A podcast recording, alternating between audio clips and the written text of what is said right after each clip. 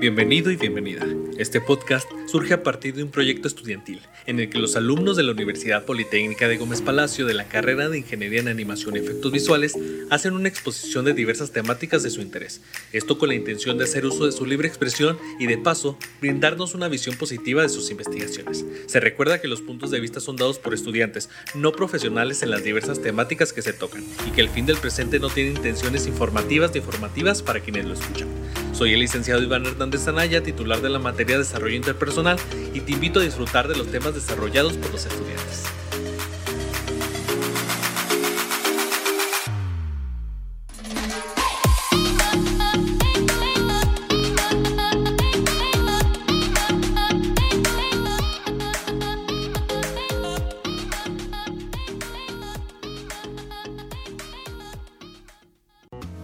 Hola, yo soy Brian Martínez y hoy les voy a hablar sobre los videojuegos como una mejora en la salud mental. Los videojuegos como los conocemos en la actualidad los vemos ya como una actividad de entretenimiento, en ocasiones como una forma de ganar ingresos, tanto que incluso lo toman ya como un deporte, a pesar de tanta controversia cuando los clasificaron como uno. Se trata de dar a entender que los videojuegos son una forma de tratamiento para nuestra salud mental, sobre todo en una situación como la que nos encontramos actualmente, la pandemia de COVID-19. A pesar de que muchas personas siguen pensando que pueden ser o no perjudiciales a las personas, principalmente los niños pequeños, se ha dado a entender que a inicios de la pandemia hubo un gran índice de compra en videojuegos. Por lo tanto, aumentó el número de personas que consumían este tipo de producto y por lo tanto, en un ámbito de escuela como los estudiantes, se notó un cambio de ánimo a los que no consumieron tal producto, ya sea comprando u obteniendo juegos gratis. Según un estudio publicado por los investigadores de la Universidad de Oxford, los videojuegos pueden ser buenos para la salud mental. El estudio parece ser oportuno, ya que las ventas de los juegos han aumentado a raíz de la pandemia, y también representa una colaboración poco común entre los investigadores y la industria de los videojuegos, al menos según los autores de la nueva investigación. Esto quizás se deba a la falsa creencia que se convirtió en verdad durante mucho tiempo, que señalaba que los videojuegos eran perjudiciales para el desarrollo de niños y adolescentes. También en el pasado, la incapacidad de obtener datos precisos de los gamers que se informaban a sí mismos representaba un obstáculo para los investigadores.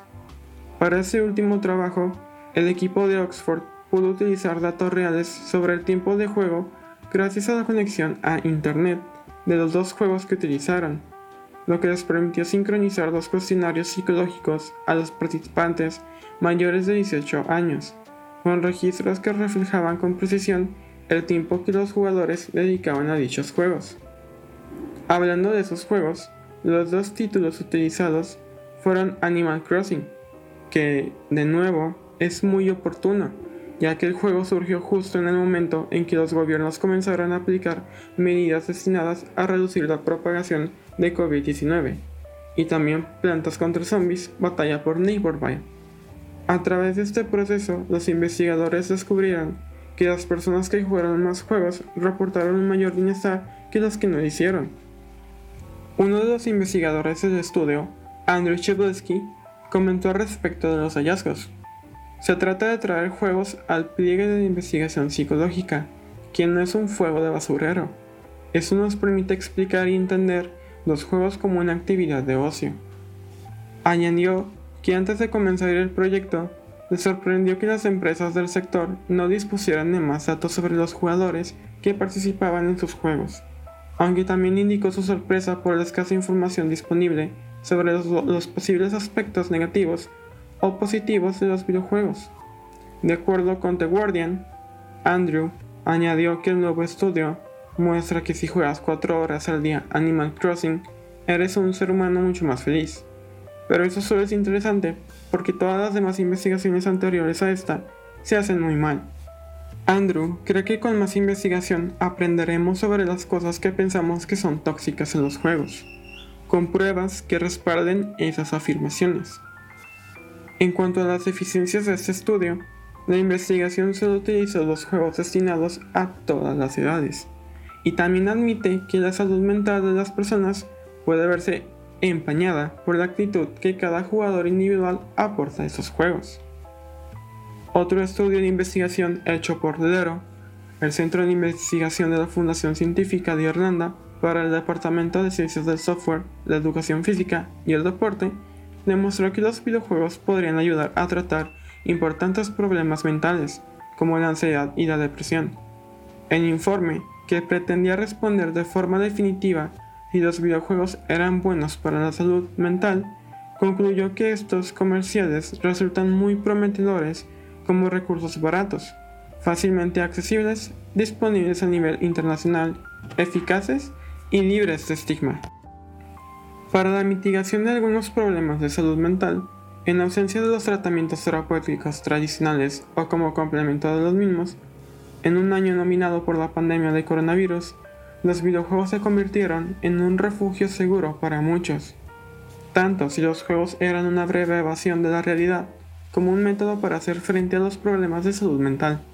Era una actividad importante para hacer frente a los retos sociales del último año y medio. El reporte indica que los problemas de salud mental afectan actualmente a más del 14% de la población mundial, por lo que el acceso a una atención económica y eficaz para tratar esos problemas es más importante que nunca. Por suerte, el estudio descubrió que los videojuegos son una gran alternativa o complemento a las terapias tradicionales de salud mental y que son aún más valiosos porque están ampliamente disponibles. También descubrió que los videojuegos comerciales no solo eran accesibles, sino que también beneficiaban la socialización, la cognición, la regulación de las emociones y la salud mental general de los jugadores. Algunos de los juegos mencionados por el estudio como beneficiosos fueron Team Fortress 2, Mario Kart, Limbo, Rayman y Candy Crush. Pero los juegos de rol, los juegos casuales, los juegos de estrategia y los juegos multijugador también se señalaron como excelentes para el tratamiento de trastornos como la ansiedad y la depresión. Como dice el estudio, pruebas recientes han demostrado la utilidad de los videojuegos para evocar emociones positivas como la alegría y la felicidad, el aprecio, la competencia y la conexión social en los individuos. Llegamos entonces a dos conclusiones. Una de ellas es que este estudio deja que la ciencia seguirá desmontando falsos mitos que se tienen alrededor de muchas industrias, y que precisamente la ciencia debe de ser un aspecto presente en buena parte de las áreas de desarrollo e industrias que hacen vida en una sociedad. Y a medida que seguimos lidiando con las repercusiones del coronavirus, es importante tener en cuenta estos beneficios concretos. El estudio sigue recomendando los juegos comerciales como alternativa viable cuando no se dispone de terapias tradicionales o los juegos como complemento de la terapia existente. Como herramienta de bajo costo y de libre acceso, los juegos tienen el potencial de cambiar realmente las vidas y mejorar la calidad de vida de las personas. Espero que les haya gustado este tema. Yo soy Brian Martínez y nos vemos en otra ocasión.